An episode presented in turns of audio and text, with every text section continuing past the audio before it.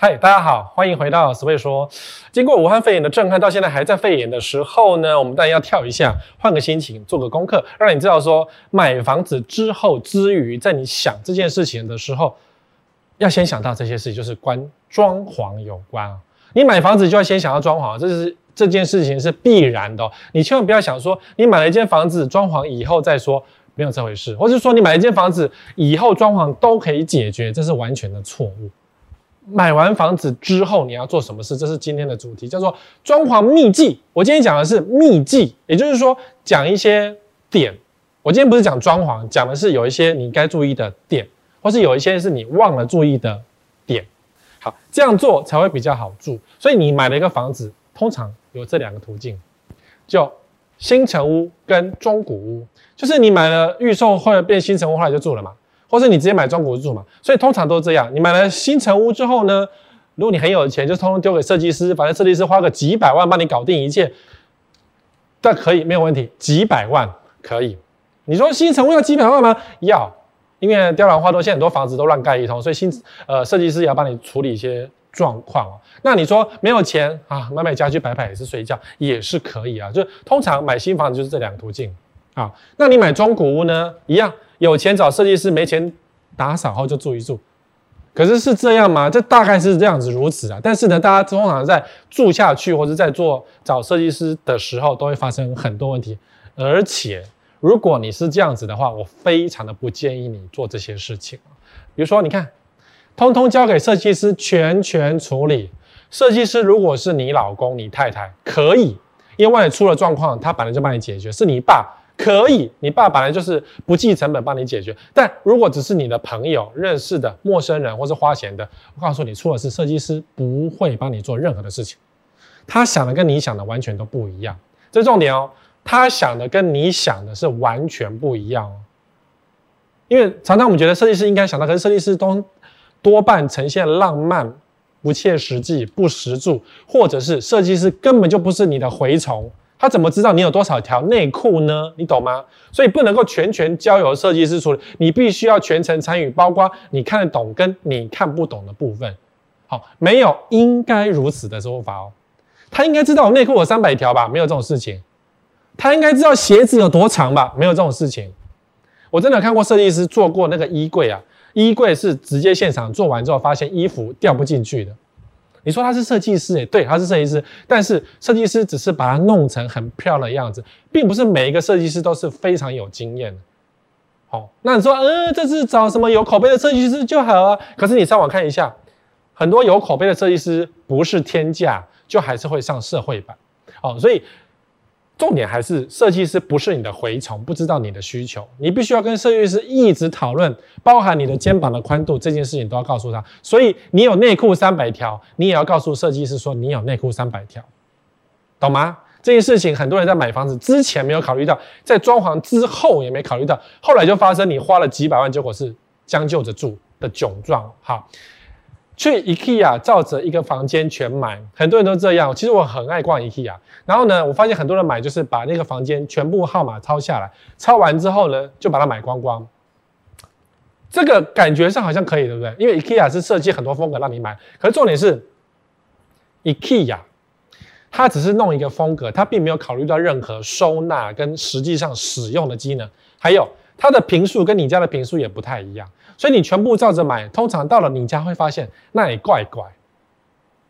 好，灯的气氛不一样，IKEA 东西就是不一样。所以你买回家一摆，发现气氛怪怪，不是 IKEA 的错，是它的现场做的太精美了，然后那个气氛打得太好，太温馨了。然后到了你家冷冰冰的墙壁一放，就发现东西是不合的。所以千万不要 IKEA 照着一个房间全买，因为你的收纳或是你的需要，IKEA 并没有想到，它只是一个卖场，懂吗？他只是想要弄成最漂亮的让你买而已，好，所以你的需求还是得自己考，因为 IKEA 不是你的蛔虫哦，他没有办法想到这件事情哦，他可以卖很多东西给你，比如说你在床区可以看到跟床有关的需求的东西，他在旁边都会放的，但他会想到你的需求可以买的东西，但他不会管你收纳多，比如说你去 IKEA 买一个很大的熊玩偶，很漂亮，对不对？IKEA 不用负责他如何教你如何收纳，懂哈？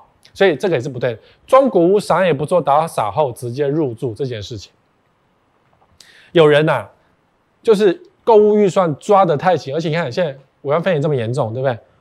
可能被裁员、被资遣，或是说呃无薪假，或是正是现在的度小月的时态。好，那既然是度小月，那装潢就将就随便住一住就算了。所以你看，中古屋有些中国做得很好，可是啥也不做，打扫直接入住这件事情，我是不建议的。比如说，你好歹换个马桶吧，马桶盖换一下吧，窗帘它用了三五年了，总是吸尘吸一些灰尘，换一下吧，干净一下。或是那个床垫啊，有人连床垫都不换的哦。可是不对啊，床垫上面死的什么人你都不知道哎，万一他的祖先、他的爸妈、哎，他的、他的、他的人前屋主有人在床上走了，你也不知道，直接睡。感觉很怪，所以你还是得做一点点的清洁，或是做一点点低度的装潢。还有前屋主跟你的需求是不一样，尤其像中古屋啊，中古屋最重要还是水跟电。你电总要重拉吧？如果二十年的电没有重拉的话，这个房子住了很危险，超级危险。因为二十年前没有这么多电暖炉，现在有很多电暖炉，懂吗？插电的需求不一样，就完全不一样。所以中古屋真的也不要说什么不做就直接住，因为它是会有危险。除非你不用任何高电器的部分，不用微波炉，不用电暖炉，甚至连吹风机也只能用一个，不能用两个，因为同时两个房间开吹风机用电量就很凶狠。好，电器很重要啊，你自己自己算一下。买食品屋直接入住这件事情，很多人买新成屋就食品屋，食品屋便宜买就住了。所以，可是呢，食品屋是建商搭漂亮给你看的那个那个房子的样品啊，它的问题都在于没有收纳的想法。你买了一个房子之后呢，要做什么事？交屋了之后，哎，这不要交屋再想哦。当你在签约的那一刻，或甚至是在签约之前，你就必须要想到我今天要讲的内容主题了。买一个房子签约之前，你必须要想到这件事情。好，就是。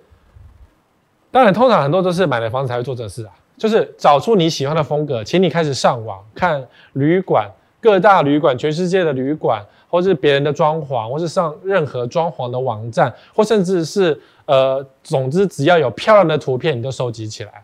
好，漂亮的卧室、漂亮的客厅、漂亮的厨房，全部都是你喜欢的样子，把它通通整理起来，跟你的老婆、另一半、家人讨论之后，决定出你们家要走什么样的风格。好，千万不要说客厅是古典，卧室是维多利亚，厨房是新什么新流行现代等等，不可以这样子做，因为这样子最后你就眼花缭乱。好，把费在装潢是不适合的，只会让人家觉得花枝招展，看得很厌烦，懂吗？好，所以你纵使喜欢古典风格，可以就全家一致，就是一种风格做到底。客厅是古典，一直到厕所也要做古典。客厅是现代，一直到厕所也要做现代，全部做一致性的风格，那最后弄出来就是是好看的样子，懂齁？好，找擅长相同风格的设计师。你看，我先要你确定你要的风格，再找设计师。设计师并不是万能的，他喜欢这样的东西，他做出来就是这样的东西。你说喜欢这样的东西，要他做别的东西，他可不可以做？他还是会做，但是他擅长做这样的东西，代表他的个性是这样子，所以他怎么做都是这个样子。懂齁，所以如果你今天找设计师的话呢，你就开始爬设计师的风格，他过去的作品你去看看，其实几乎房子都长得一模一样。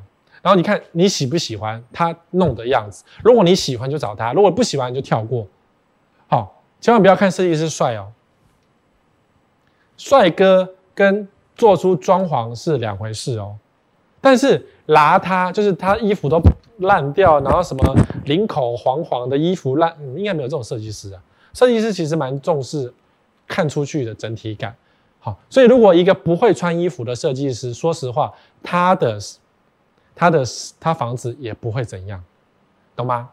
会穿衣服的设计师是正常的。如果你遇到是不会穿衣服的设计师，或是穿衣服穿的很普通的设计师，他的作品绝对不怎么样。我没有要你找一个神神道道的，就是全身名牌，或是说呃仙风道骨，没有那个不是这个意思。而是说，你看他样子要舒服，他的作品就会舒服。好，所以找一个相同风格的设计师蛮重要的。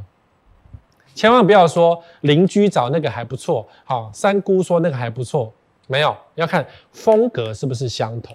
好，所以第一个找你喜欢的，第二个找相同。但如果你要自己做自己发，因为现在很流行自己发包，比较省钱。好，自己设计发包施工一样是用相同风格来发包施工。好，网络上都有很多教你如何自己自理自己装潢、自己发包的一些东西哦。很多设计师，呃，或者是说网络真的有超多的，你可以自己找，没有问题。比如说油漆找一个，木工找一个，泥作找一个，甚至是呃冷气自己找厂商来做，都是可以的。所以网络上都有这样的东西。你要省钱可以，你如果不想省钱，你想要丢给某个设计师也可以。重点都是风格，所以这件事要先确定。好，要先确定，你不可能且战且走哦。买房子就要先设定好这件事情哦，这个是很重要。因为你说像地保金碧辉煌、阳璀璨，对不对？你在地保里面弄一个呃呃清水模的装潢，会有点怪怪。你懂我意思吗？就像说，我现在穿的光鲜亮丽，结果我内裤是破洞的，有没有怪怪？有一点怪怪的。我的袜子是破洞的，有一点怪怪的。或是我内裤是花俏的，有一点怪怪。你懂我意思吗？所以从你比如说进了地堡之后，如果你进了地堡进去，全部都是金碧辉煌、璀璨，结果到你家变成一个清水模，有一点怪怪的。除非你。不在乎别人眼光，你只喜欢清水模。然后呢，地堡的金碧辉煌，拎刀逮鸡，公共设施拎刀逮鸡。不过这很奇，不会发生这种事情啊，因为你每天都要进出嘛。你进出你家的社区都是金碧辉煌，然后进到你家是一个呃一个超然的环境，这种对比有一点大，有一点大。通常不会发生这种事情，好，除非你是特别的人物。那如果说是一般正常多数的消费者，大概都是从进门一直到到你家都是同一种 style，你才会去选择那个社区嘛。这是很正常的情况，哈，所以懂哈，所以风格施工最后找同一种风格的家具做搭配，好，纵使是 IKEA 也有年度折扣，这件事情你可以做年度的功课。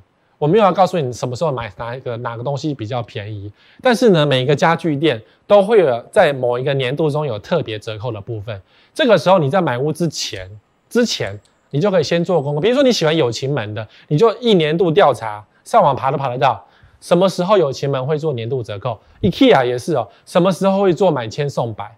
这个时候就很划算。好，懂哈？这是年度功课，然后你去问他，有一些厂商是愿意给你先买后送，或是你先把它买，这样很怪，先买放到某个地方，这也很奇怪，因为尺寸不合。好，可是呢，你至少先做完功课，说什么时候买家具最划算，这件事你可以先做。好，可是重点还是同一个风格的家具搭配，千万不要因为那一堂的沙发打折就买那一房，改变你的风格，千万不要做这个事情。因为这装潢做下去就是至少三五年的事情了，除非你口袋很深很有钱，随便换都没关系。但通常不是这样，通常不是这样，所以先想好写下来，不要脑筋。写下来你的 list，包含你今天的电锅用什么色的，这件事都最好先写好。你当然不限品牌，可是你必须先想好写好是什么色。像我呢，我在买房子之前呢，我就先去看冰箱的目录了，你懂吗？因为我只喜欢这个牌子的冰箱，所以我买下去之后呢，我确定好这个冰箱是可能有我要吃，因为我买的是两房，我的房子并不是很大，所以需要那种瘦高型的冰箱，所以最后我买了日立了。因为日立有瘦高型，然后我刚好把这个冰箱可以看进去我要的洞里面，就是我做好的格子，就是装潢的格，这个呃那个格子啊，就是收纳柜，我刚好把冰箱看进去那个洞里面，你懂吗？要先看好尺寸，而且我看的不是只有日立哦，我确定好日立跟三菱这两个牌子都是有瘦高型的，像国际牌都没有。我要的牌子这两个是塞进去那个洞的，就是万一今天是日立超太贵，我还可以买三菱。的一个纯 Q，懂我意思哈？这个伸缩你要先看啊。如果你真的你非常喜欢什么滚筒式洗衣机、洗烘拖三合一那一种，你就要先在买房子的时候就要确定好你要的洗衣机是不是塞得下你的阳台或是你的洗衣间，这件事非常的重要。因为像四八六啊，四八六卖得很好的那个呃什么呃，它有那种两个上下层的那种双层楼的洗衣机。不是每个家都放得下去，你懂吗？你说，呃，洗衣机很方便，下柜洗洗袜子，上柜洗衣服，是，可是不是每个家都买得下。所以如果说你真的很期望说自己用一些比较漂亮的家具或家电，或者是你很喜欢孙芸芸代言的那个那一款洗衣机的话呢，买房子之前就要确定这件事情。就像我的阳台，我的阳台可能塞不下孙芸芸的洗烘多，因为我的那个门太小了，还要吊上来，太麻烦了。你为了买一个房子要拆墙壁，何苦来哉，对不对？可是如果你真的很渴望这玩意儿的话呢，买房子之前就要先确定好，这个很重要。好，好，那你通常买了一个房子，中古屋啊，现在目前是占多数的成交就是中古屋，所以买完中古屋，你拆完了装潢，通常就是开奖兑奖的声，记不记得我教你怎么看房子？有，比如说有天花板是不是打开？对，比如说你厕所怎么看？爬到马桶上去把那个维修孔打开来看一下，对不对？那如果没有维修孔呢？我不是是不是教你把那个公阿丁啊，就是那个投射灯推开来，拿手机伸进去拍一圈，确定好是不是你房子有漏水？好的，当你中古买完之后开始装潢的时候，就是开奖的时刻，你会发现这些问题，你会发现露出来的钢筋。啊，就是露出一小块钢筋，然后锈掉，然后什么那水泥面有没有？你会感觉说，哇，我是不是买到了海沙屋？其实多数情况，海沙屋是整片掉下来。那如果有出现少少部分一点点呢？那个就是以前呐、啊，你没有听我的话才买。比如说民国七十七到七十九年买的房子，当年度因为预售卖太好了，扫地扫地倒茶水的小妹都会卖房子的时刻。建商乱盖一通，所以有时候建商的保护层做的不够，所以遇到这个情况怎么办呢？其实就心里很不爽，因为当初你没看到吧，就给我拉了吧，只好买。那买了怎么办？只好啦。方式是这样，你就去买那个钢刷，这个是我做过，钢刷把表面的锈层全部刷掉，钢筋的表面。如果刷一刷钢筋掉了，那就要直筋哦，要补钢筋哦。可是如果你刷一刷钢筋还是很强硬，没有整根断掉的话，那还阿弥陀佛还好。好，你先哦。拿铁锤先敲敲敲，看我们其他的要掉了一起掉，好，要掉了一起掉，因为敲敲敲，如果敲敲敲，轻轻敲它掉下来，表示那个板就是碎掉，没办法，你要处理钢筋的锈蚀的部分。好，拿钢刷刷完之后呢，再去拿红丹，就是那个防锈的漆，把它漆起来。漆完红丹之后呢，至少钢筋保护了，然后再拿混凝土或者补土把它补起来，油漆复原，把它包起来。只能做这种事情。如果你打开变成这样，可如果你打开天花板发现整片、啊、那种算平的、整片掉下来，那你要去找海砂屋来鉴定了。鉴定你家是买到海砂屋，买到海砂屋赶快去提告，或者是说赶快去做补强，否则你家里的人身安全很危险。好，我看到钟乳石。这也是一个靠背的东西，就是它没有漏水，但是滴出钟乳石。那钟乳石之后越滴越大，可能就是漏水，而且有些钟乳石是臭的，因为它是粪管的钟乳石。不是漏水，是给水管。给水管的钟乳石还好，粪管的钟乳石就蛮恶心的。你的厕所永远是臭臭的，把钟乳石切掉，它还是会一点一点积下来的，蛮恶心的。所以这时候修漏水吧。哈，但如果你预算不足的话呢？预算不足的话呢，钟乳石也就算了，因为钟乳石它是要慢慢慢慢滴才滴得出来的。这时候你就看到底下如果有铁盘，就会吐血了。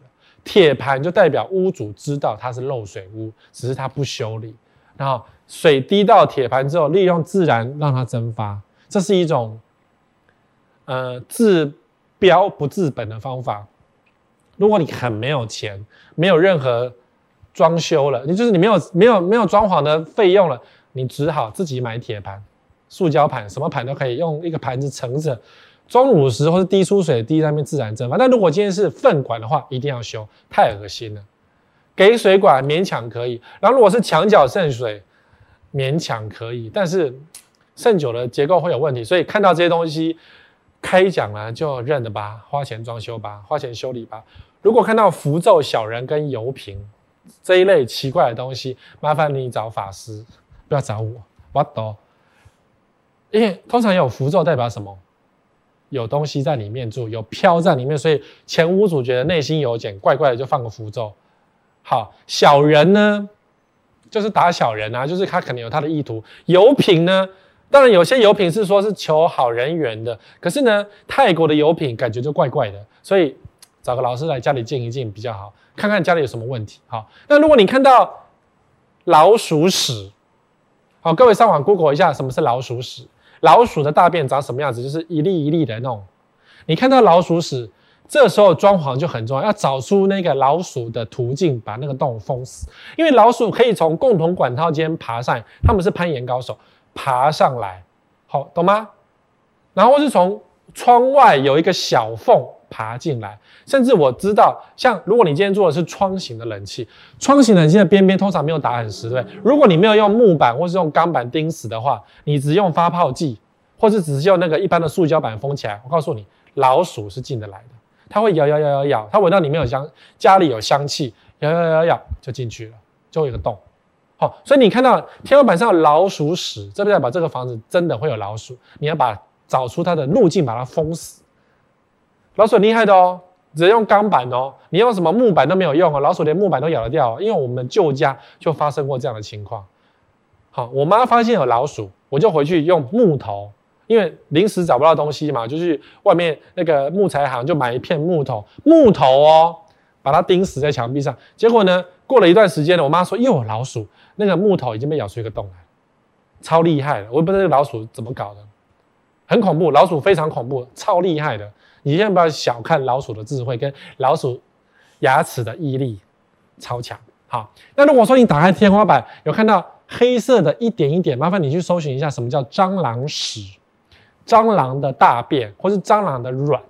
好，如果你有机会做装潢，当然这个东西要封起来，否则你家就变蟑螂。一只蟑螂发现你家就一百只蟑螂这件事情。好，所以蟑螂要封住，你要找出任何的途径，就是从你家跟外面联系的洞。哪里有洞就要把它封住，这个时候装潢就很重要了。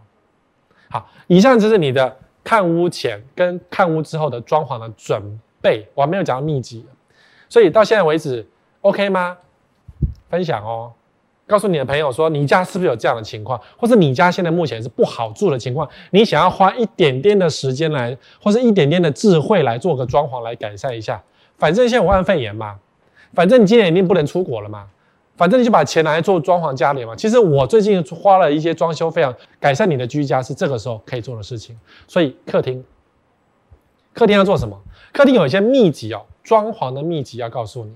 鞋柜，我是不是讲买房子之前都要注意鞋柜？鞋柜是最重要，就是进来最重要的地方就是鞋柜。一个好的鞋柜是可以拯救全家，一个不好的鞋柜会毁了你的家，非常重要。好，那。呃，我讲的是鞋柜的两倍容量。你现在问一下你，谁想跟你住？比如说你好，你跟你老婆算一下，目前有三十双鞋。等到你换了一个房子之后，麻烦你是，你就会变成六十双鞋。如果是你是从出租的，你原本是租房子，对不对？租完房子要买房子，你鞋子绝对会 double。如果你是换屋的，由小换到大，一定也会 double。买房子之后，如果有个玄关。尺寸要先量好，然后去找鞋柜，或是去找木工，想好鞋柜怎么放。这件事情决定你家玄关的第一件事情哈。所以秘籍就是要找两倍的容量，一定要两倍的容量，有空间多一点，宁愿空着，你把它填满，也不要到时候塞不下。地板都是你家的鞋子，好，那个很囧。好，再来，大门可以用喷漆来统一，给它是一个秘技哦。就是你家的大门的内部啊，因为外部大家统一嘛，内部是你的权利。如果你很喜欢那种粉色系啊，家里是梦幻的粉色小屋，没有关系。结果配上一个很厚重的铁道木的门，这就很怪了。好，喷漆可以解决所有的事，只要喷这一面就好。好，而且你不要自己油漆哦，因为呃油在不同材质，有些油漆漆起来是很丑的。交给专业的油漆工，你告诉他你要喷成什么样样子，他会帮你解决。好，这是个秘籍。好，再来，很多人在装潢完之后住进去两个礼拜后才会发现这个事实，就是这个灯具照射的位置是错的，或者你灯具选错了。我跟你讲，欧美啊，欧美喜欢间接灯光，就是这边放个台灯，那边放个台灯，感觉是温馨的。可是如果你今天房子够大，这样当然可以做啊。可是台湾房子小啊，你这样。昏昏暗暗的走路就踢到脚，然后小孩子跌倒，然后你想划个手机就开始老花眼，你懂吗？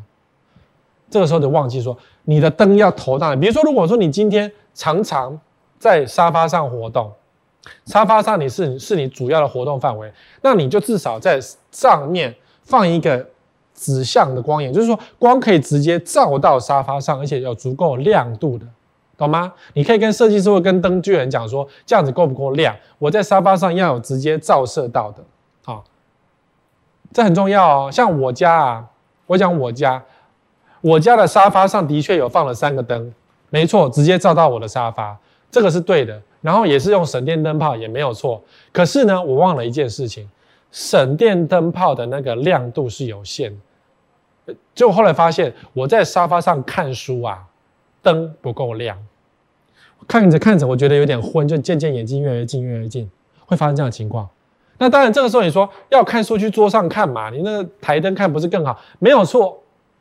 可是呢，我喜欢躺在沙发上，让我的脊椎歪掉的看书啊。我就是生活习惯不好啊，你懂我意思吗？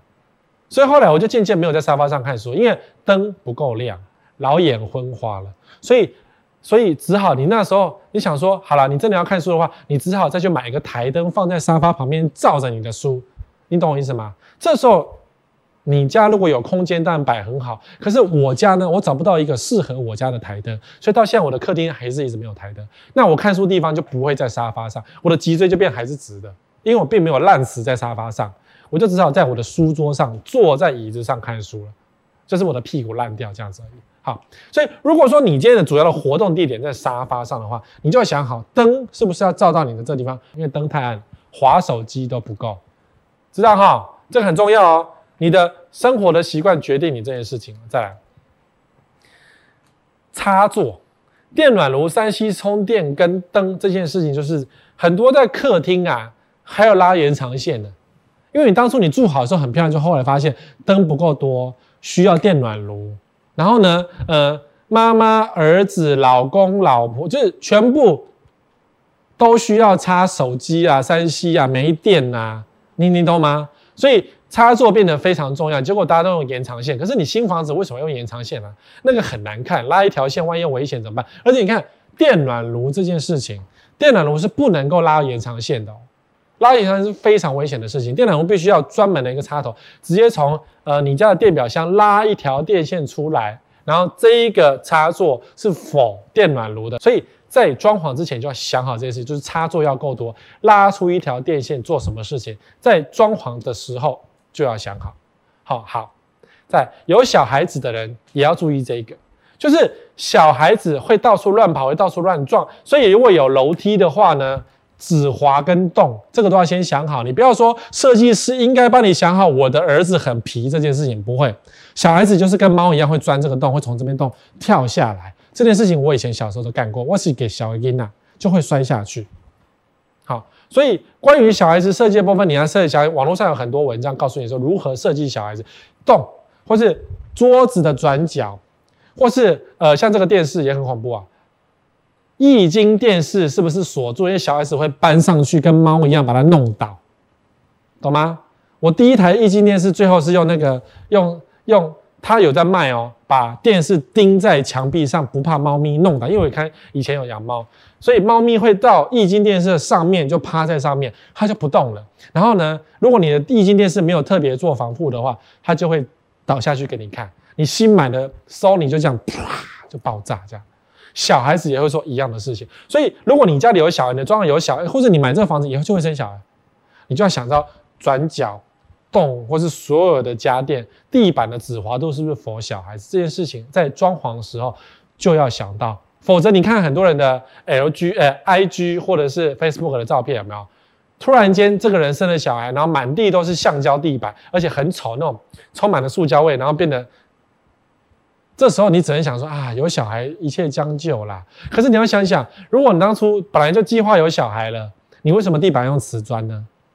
你应该铺个木头地板，让它比较不会跌倒之类的。好，这种事情在 for 小孩的时候，如果你装潢有小孩，买房子有小孩，你就先想好这些事情，你家就会比较一致，而且比较漂亮。这就是呃，有些设计师会直接问你，高级的设计师会问你说有这些需求。好，那你呢？自己先想好，因为你不能够期待每个都是高级设计师。哦，这个高级不是收费贵哦，收费贵不代表高级设计师哦。我先提醒你哦，很贵的设计师不代表会想到这些小细节，这细节是你要想，因为设计师并不知道你有多少小孩，你的内裤有多少件这件事。好，好，再来厨房，厨房的秘技有什么呢？因为厨房并不是买一套完整的厨具，然后就搞定一切，不是这样子的。交给设计师，设计也不知道你有多少条，那一样嘛。你有多少内裤，他知道吗？不知道吗？你有微波炉知道吗？他也不知道。你不要说，那微波炉很正常，没有这回事。微波炉不正常，我家就没有微波炉，懂吼？所以跟电器有关系，你就要想好那个线怎么走哈。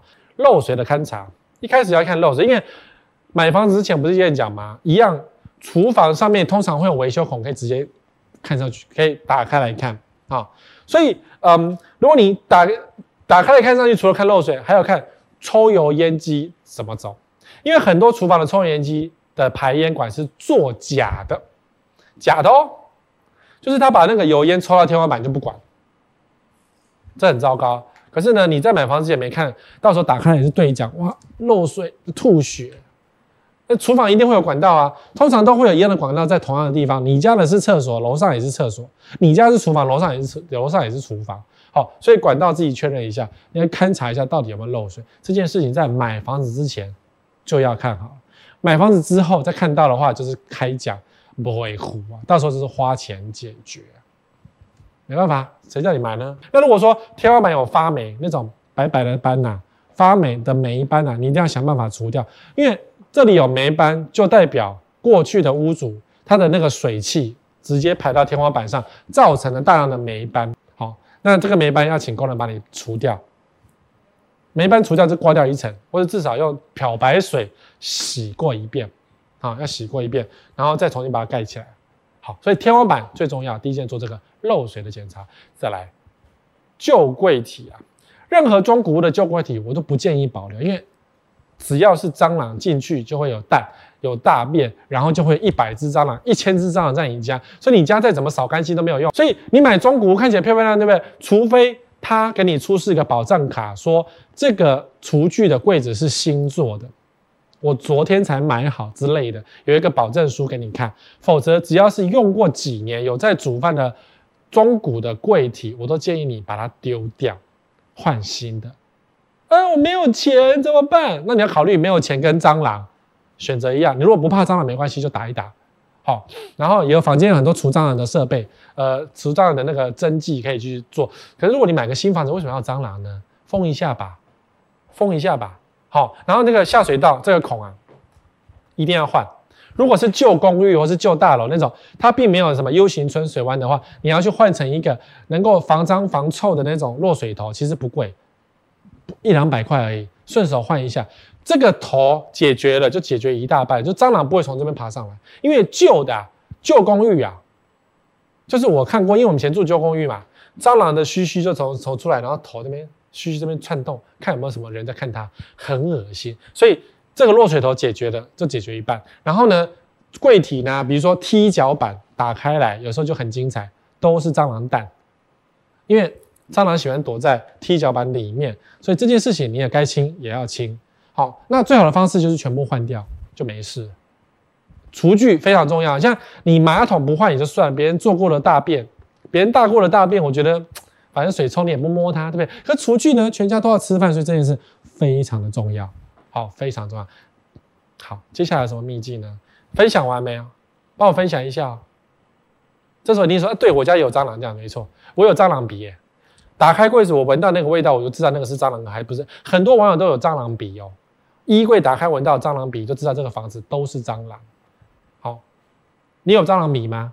蟑螂鼻子，闻到某一种特别的味道，就知道这个地方是有蟑螂的，那就要全部都要换掉，然后把路径封死。路径封死这件事情也是非常的重要，因为有时候蟑螂会从哪里来，你知道吗？这里，抽油烟机的油烟管。有的比较好的厂商会在油烟管外面放一个防虫网，很密，就像纱窗一样，就是至少防虫子会飞进去或是爬进去。蟑螂会从这边爬到你的抽油机、抽油烟机下去，然后因为油烟很好吃啊，纯这是纯油啊，懂吗？纯的那个油烟啊，那个油超好吃的，蟑螂最喜欢的哈。所以抽油烟机的油烟排放是变成哦，一个是封起来，一个是。排放是很重要，但还有一种东西叫做风太大回压。比如说这个方向刚好是顺风的，所以你在煮饭的时候呢，风吹进来，那油烟就这样子顺着这个管子加速从你的抽油烟机吹下来，很麻烦，对不对？连窗外的风压都要考虑这件事情啊。好，所以呃，有时候如果你家的排风实在是不怎么样的话，这个管子其实还可以转弯的，往这边、往那边，或是往，总之就是换个方向。好，换个方向。如果说今天风压太大的话，换个方向，没办法，因为大楼风是你自己要去测的。季节风啊，对，夏天吹什么风，冬天吹什么风，你们知道吗？这个是我的节目常讲的。冬天是东北季风，夏天是西南风，你只顾虑这两个就好了。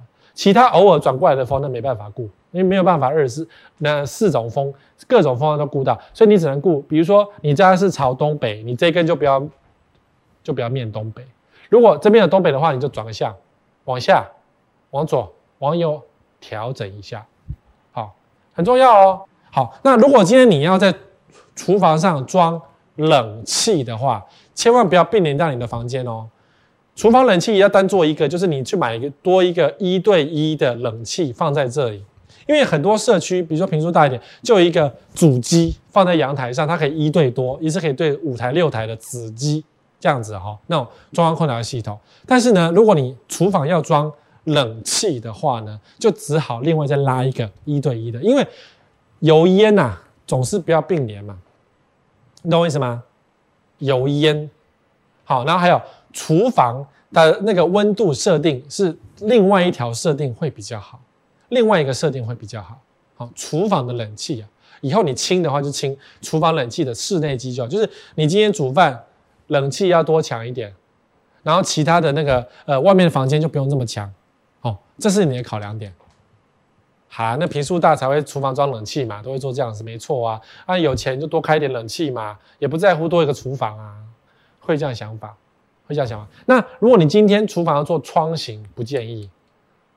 其实我真的不是觉得窗型冷气是不好的东西，因为窗型冷气又吵又有噪音的问题，它噪音没有办法隔绝，好，所以用分离式冷气会是比较好一点的选择。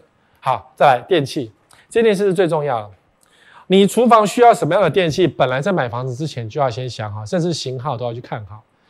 如果你买了之后才开始去添购这些东西的话，你要想好是尺寸跟插座的问题。如果你长期跟随我，就会知道说，买房子的时候，你的餐桌要注意什么？就是热水瓶，就是你的热水瓶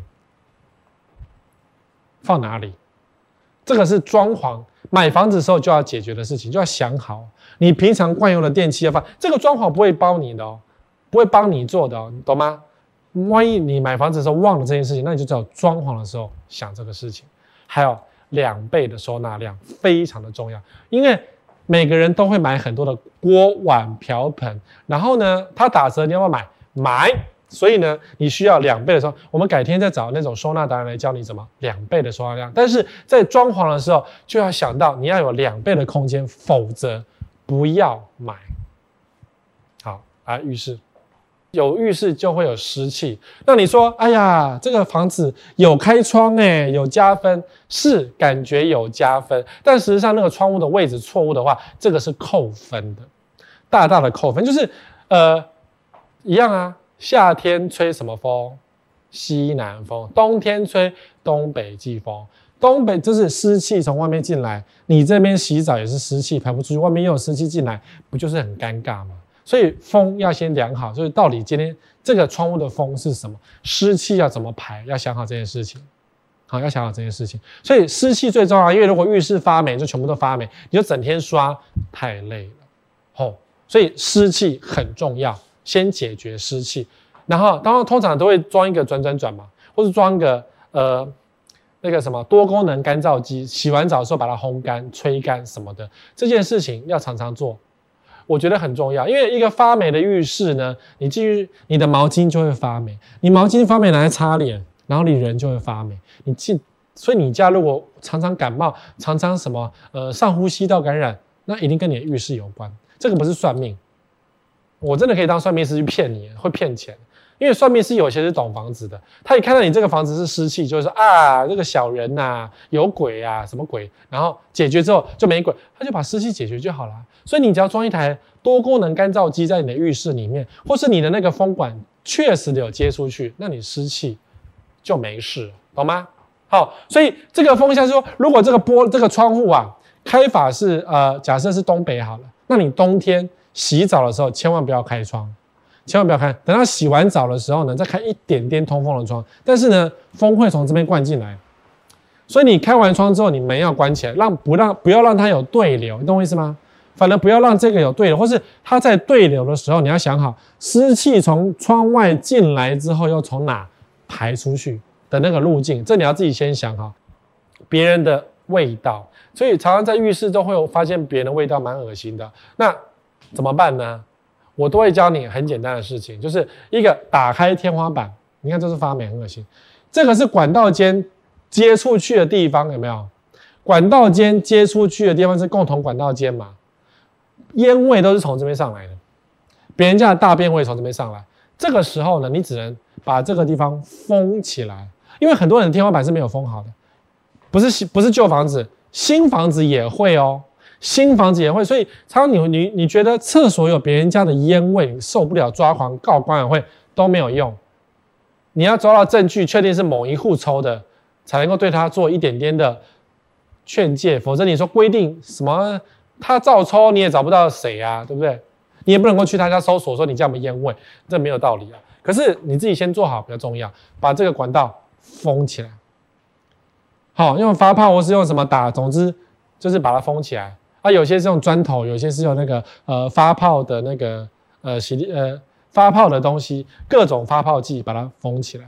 好，然后呢，你去上网买一个单向的逆止阀，就是通风扇，很便宜，一千块而已。通风扇要单向逆止阀，还可以做两层的，双单向逆止阀，就是把臭气抽上去之后，本来的抽风扇就有逆止阀的功能，对不对？然后呢，进去到共同管道，如果你走共同管道线的话，可以做两个逆止阀，让味道可以双重止住，懂我意思吗？本来是通风扇有一个逆止阀，然后呢，通风扇的管子上面又有一个逆止阀，你做双逆止阀，然后再接出去，这样味道就不会，别的味道就不会进来，费用很便宜，因为你多一道逆止阀而已，一个逆止阀很便宜，因为逆止阀是什么？就是一片板子而已啊，叫逆止阀。好，有东西吹过去就飞过去，然后就通。没东西都盖起来，那你做双逆止阀，至少味道会可以两层的保障。两千块搞定一切，好，好，再来一个秘籍是免治马桶。很多人想要囤卫生纸，我就是说免治马桶打败你的囤积呀，用水洗不行吗？嗯，为什么不用水洗？你洗完还是用卫生纸擦？我跟你讲，你大完便的，如果只是用卫生纸擦，可能要有七张八张。你每次马桶洗完的时候，你可以用毛巾擦，不用卫生纸。你用非用卫生纸，你拿两张卫生纸擦干就好了。所以为什么苏姐要出三层卫生纸，就是在这个道理。那我们还有卧室没有讲完，我想下下次再找个时间再来告诉你卧室有什么装潢的秘籍。